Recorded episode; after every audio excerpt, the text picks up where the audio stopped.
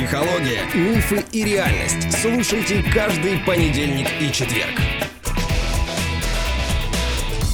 Добрый день, дорогие друзья. Что ж, наступил четверг, и у нас с вами СГМ «Практика».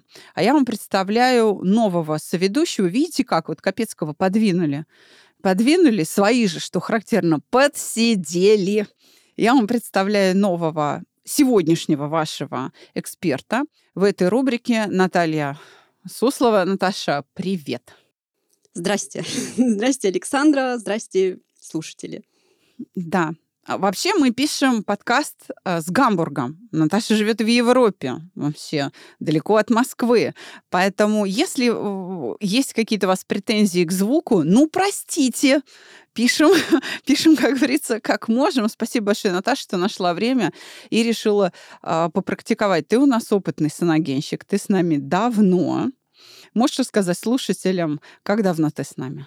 Я так понимаю, уже года два полгода школа мышления, плюс полгода вторая школа мышления, плюс э, сколько там, два месяца шаг к себе, плюс еще два месяца шаг к себе. В общем, я нестерпимо горю желанием познать саногенное мышление. Да, ты у нас один из основных участников разборов, которые проходят в нашем теплом телеграм-чатике по пятницам. Ты активный участник тренировок, поэтому я не удивлена, что ты решила попробовать свои силы еще и на нашем подкасте. А для наших новых слушателей я представлюсь. Я Александра Капецкая, профессиональный психолог дипломированный, представитель Российской научной школы саногенного мышления. Э, собственно, мой подкаст, вы у меня на подкасте, мой подкаст представляет собой вот э, демонстрацию, так сказать, применения этой научной школы. У меня есть свой психологический центр, вы можете ко мне обратиться и тоже воспользоваться нашими достижениями для себя. А сегодня рубрика «СГМ практика», в которой мы показываем, как любой человек, который освоил саногенное мышление, нашим методом, при помощи нашего подхода, может решать жизненные проблемы, не только свои, но и для других. А люди их жизненные ситуации, можно сказать, становятся прозрачными и понятными благодаря этому методу. И те кейсы, которые мы разбираем здесь, в этой рубрике, они, они уже все разобраны в нашем теплом телеграм-чатике. Уже все разобраны. И вы можете их проверить а, по хэштегам кейс или хэштегам вечерний кейс и убедиться, что да, совершенно обычные люди, выпускники проекта э, с легкостью решают такие задачи, не будучи профессиональными психологами. Эти разборы кейсов выполняют роль тренировок, которые помогают нашим выпускникам поддерживать, скажем так, свой навык и свои знания. Наташа, а ты же ведь одна из первых, кто присоединился к самым первым тренировкам. Они, в общем-то, у тебя на глазах возникли, верно? Да, да. Страшно было? Да, наверное, первые кейсы были очень необычные. Это прям вот такая тренировка мозга, и мы прям сидели, думали, думали что-то, а потом скорость наращивалась, наращивалась, наращивалась, и сейчас я так вижу прям быстро-быстро раз, и за вечер 300 сообщений. Чем полезны эти тренировки? Вот лично для тебя, чем они полезны? Послушай, ты уже у нас прошла все возможные виды обучения, и даже один раз э, я рискнула и попросила тебя э, быть ведущим этого разбора. Для тебя они чем полезны? Два плюса для, лично для меня гигантских. Первое — это заставляет напрягать мозг, то есть ты сидишь и думаешь, думаешь, пытаешься вот в эту ситуацию проникнуть, пытаешься понять, что же там такое быть было, применяешь навыки и знания, которые ты получил на курсе. И второе — это ты видишь многообразие ответов других участников. То есть у них может быть совсем другое мировоззрение, совсем другой опыт. И вот ты смотришь, э, читаешь это и думаешь, вау, как интересно, какой богатый у других людей мир. Ну, это должно обогащать и тебя. Я тоже очень люблю это разнообразие идей и сама не перестаю учиться у тех, кто, вообще говоря, должен бы вроде учиться у меня. Я подбираю кейсы, стараюсь пропускать в тренировочный вот этот день по пятницам те кейсы, которые, ну, наиболее обыденные. Вот самое простое, то, что знакомо каждому человеку. Я какой логикой руководствуюсь? Что если событие максимально бытовое, а, значит, оно часто повторяется. А часто повторяющееся событие знакомо всем. И значит, польза будет каждому, кто участвует в разборе кейса. То есть это не что-то выдающееся, что вот с одним человеком на планете случилось, а все остальные удивляются, думают, вау, как бывает. А это должно быть знакомо всем, потому что я хочу пользу для максимального числа участников этого разбора. Поэтому я надеюсь, что тот кейс, который я сегодня подобрала, я, честно говоря, надеюсь, что ты не помнишь за давностью, как мы его разбирали а, в чате, что он принесет пользу ну, большому количеству людей. А, ну что, давай посмотрим, отличается ли опыт разбора, так сказать, в режиме подкаста от опыта разбора в текстовом режиме там в чате. И если ты готова, скажи. Готова. Тогда поехали. Вопрос такой. Пол жизни меня лечат от болей в груди и трясучки. Вообще, конечно, интересный диагноз, но допустим. Я стою на учете в поликлинике с детства и пью успокоительные, потому что сердце в порядке.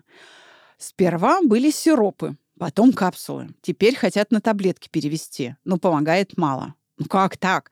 Сердце болит, но ЭКГ не показывает. Пульс высокий, но болезни нет никакой.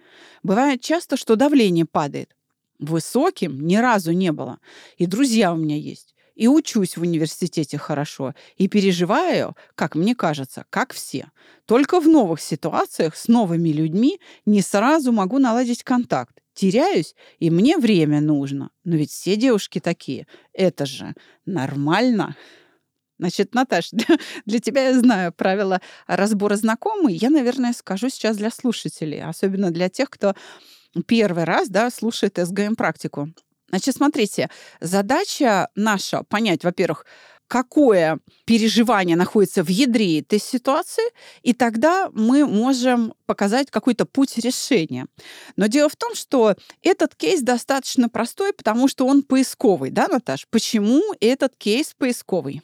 Потому что нам надо найти эмоцию, которая управляет девушкой, или эмоции, я бы даже сказала, описать их, понять, откуда они взялись и что с ними делать. Но в первую очередь найти эти эмоции.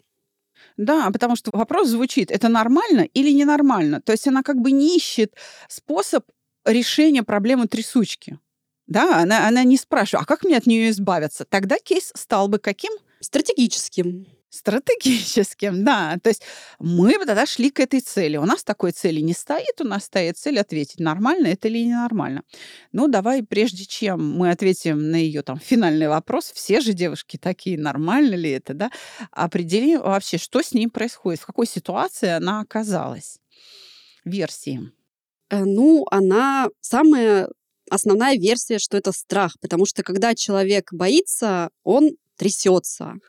Вот. Еще он может да, пытаться спастись бегством. То есть она написала, что у нее понижается давление, по-моему. Да-да-да. И это тоже, это, это говорит, что точнее не то, что она пытается бегством спастись, а то, что она пытается замереть. Беги. Да, да. У нас... Дерись или замри. Да, да, да.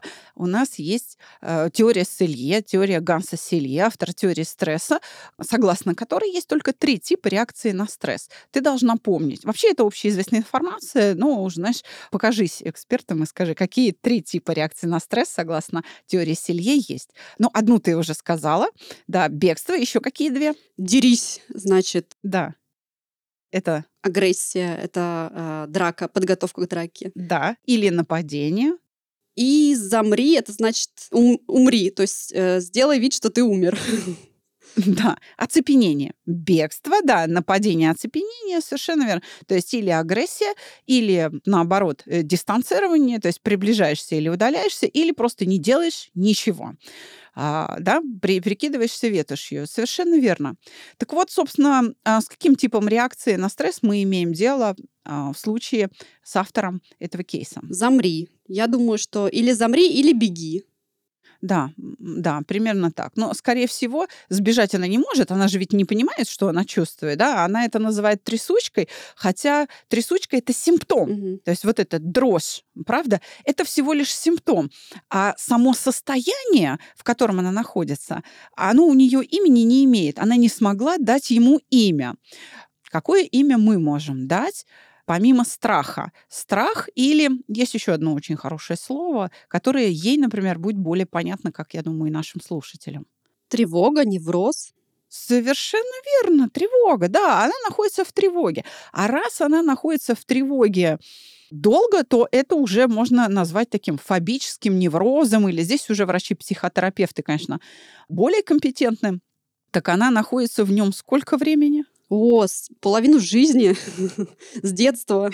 Ну да, да, совершенно верно. В общем-то, с, там, с самого детства э, человек находится в этом состоянии. И смотрите, в чем проблема. Она не может дать ему имя, поэтому она и спрашивает, нормально это и все ли такие. А почему у нее вообще возникает э, этот вопрос? А все ли девушки такие? Она реальность так воспринимает. Может быть, э, может быть, ей об этом говорили, или она, может, где-то в фильмах видела, что девушки такие нервничают, эм, тревожатся.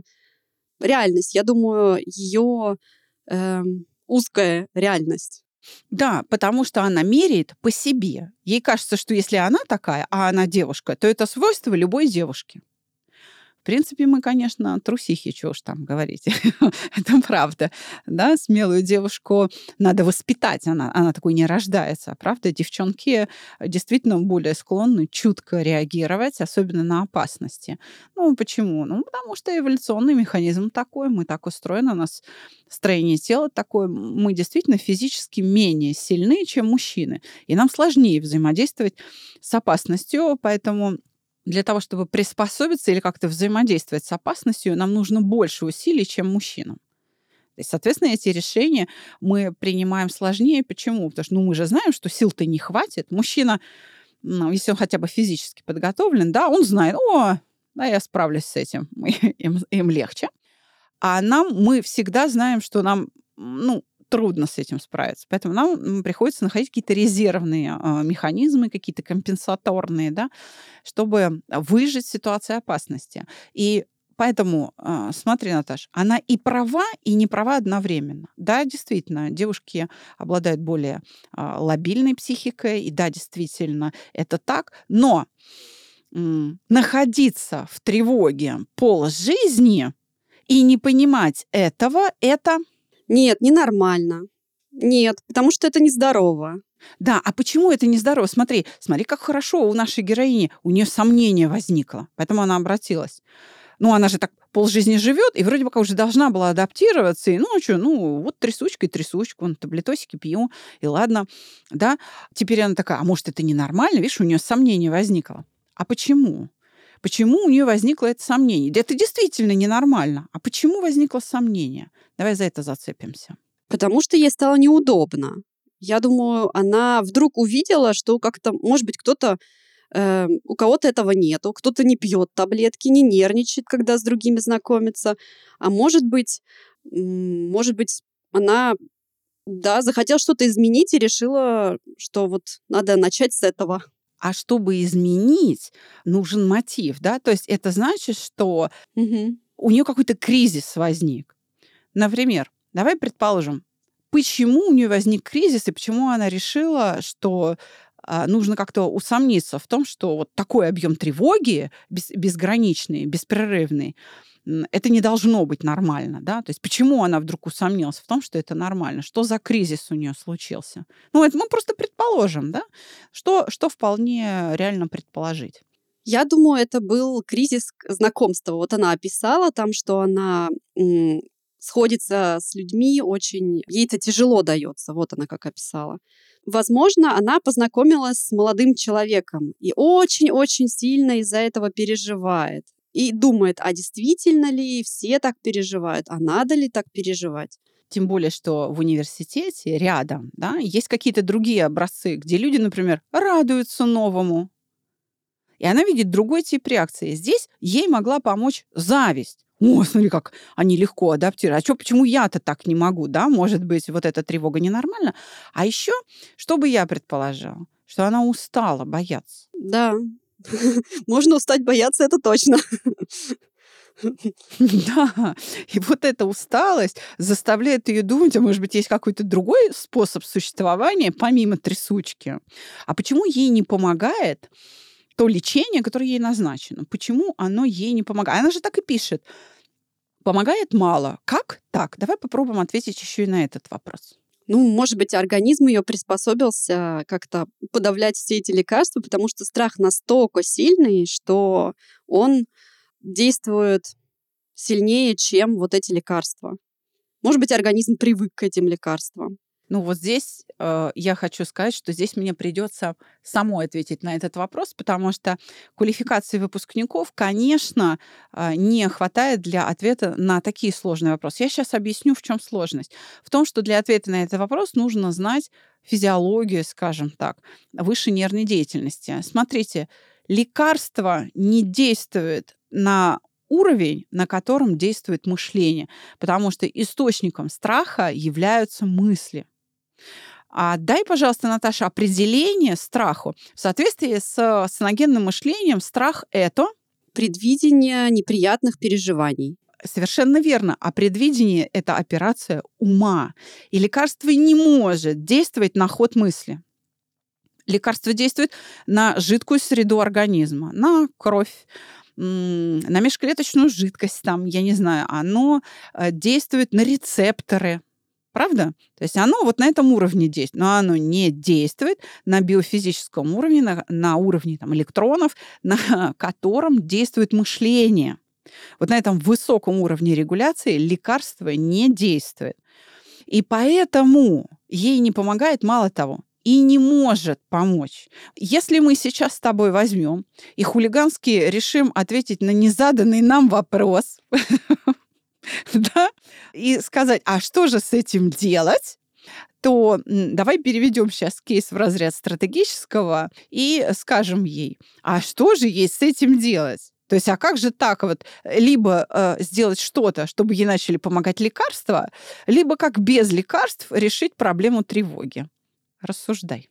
Без лекарств решить э, проблему тревоги поможет нарабатывать опыт смелости. Ой, какая молодец! Вы слыхали это? Как я горжусь своей ученицей. Гамбург рулит. В общем, пробовать быть смелой в определенных ситуациях, переступать через свой страх и получать положительный результат, что это на самом деле не настолько страшно, или что иногда можно побояться, но результат будет отличный, и это стоит того. И в итоге да. сформируется черта характера как смелость, и, собственно, человек перестанет бояться жизни. Да, и тогда пройдет и трясучка, и боли за грудиной. Вот почему их не видит ЭКГ. Потому что ЭКГ не видит страха. Да, действительно, ее сердце абсолютно нормально работает. Абсолютно нормально. Просто оно воспроизводит страх. Вот и все. Но, а, дорогие друзья, вот э, так саногенное мышление помогает людям разбираться скажем так, в других людях. Каждый из вас может прислать свой кейс в разбор, и чем более типичный, чем более бытовой кейс, тем он полезнее для каждого из вас, дорогие слушатели. Поэтому, пожалуйста, мы получаем кейсы через наш телеграм-канал. Подписывайтесь на наш телеграм-канал, становитесь участниками в чате, присылайте нам в телегу ваши кейсы в разбор, и мы поможем вам либо во время тренировки в пятницу, либо в конце концов в аудиоформате нашего подкаста. Ну, Наташ, спасибо огромное. Ты знаешь, как я люблю говорить. Давай зачетку 5. Ты прям ну, отлично справилась э, с, с этим кейсом. Расскажи мне, есть какая-то разница, как разбор проходит, э, ну, скажем, в телеге и как сейчас? Есть, конечно. А, сейчас он более такой персонализированный и сконцентрированный. Когда он проходит в Телеграме, то там все имеют право на свое мнение. Правильное, неправильное. А тут нужно как бы уже хорошо подготовиться и хорошо отвечать. Ты хочешь сказать, что сейчас сложнее, на подкасте тебе сложнее? Да, да, сложнее, потому что, наверное, ответственность больше как-то. А, то есть никто не подскажет верное направление, за кем можно в рассуждениях пойти, да? Э, ну, в том числе. Хорошо. Спасибо тебе огромное. Вот видите, какие у нас ученики смелые. Даже, кстати, Капецкий даже в легком шоке, что тут, понимаешь, э, я заболел всего лишь там гриппом, у меня потекли сопли, появился кашель, а тут уже меня подсидели. Но это повод для гордости, так что спасибо вам большое, ребята. И тебе, Наташа, еще раз спасибо большое. А я хочу всем нашим слушателям сказать, что по понедельникам мы продолжаем тему семейных отношений, вообще отношений супругов. И мы в следующем а, выпуске в понедельник будем говорить о сексуальности. Очень такая трепетная, щекотливая тема. Я, кстати, вот хочу спросить, пользуясь случаем, пока Наташа со мной на связи, а ты слушаешь такие выпуски? Да, слушаю, обязательно. Вот которые мы по понедельникам ведем. Я знаю, что саногенщики очень любят именно СГМ-практику. Это для них ну, как бы самый ценус. Мне очень нравится обсуждение разных семейных тем, тем детей, и я с удовольствием слушала серию подкастов с Александром Добровинским про семейную жизнь. Очень мне нравилось. А скажи, пожалуйста, вот где ты нас слушаешь, на какой платформе? Потому что мы хотим м, уйти с тех платформ, которые забирают наш файл. Мы останемся ну, ближайшие пару месяцев только там, где мы получаем дистрибуцию через RRS Feed, через вот эту ленту дистрибутивную, где у нас не выкачивают файл. Мы хотим буквально в ближайшие там два, ну максимум три месяца а, уйти с этих платформ. Например, ВК или там Soundstream, мы их будем покидать. А где ты нас слушаешь? Я слушаю в нашем чате. А, вот Из чата ссылку. А мне удобнее всего, потому что из Германии этот способ самый удобный и самый простой. Вон, а как. А ведь, э, ведь в чате ссылка напрямую на постер, на наш паркинг. А, значит, с него. Хорошо. Спасибо тебе большое. Ну что ж, мы на сегодня прощаемся с нашими слушателями. Оставайтесь с нами, слушайте нас каждый понедельник и четверг, присылайте свои письма в разбор. Саногенщики справятся и помогут либо определить, что с вами происходит, либо сделать даже еще больше. Они ответят вам на вопрос, что вам с этим делать. До свидания, друзья. До свидания. Спасибо огромное, Александр.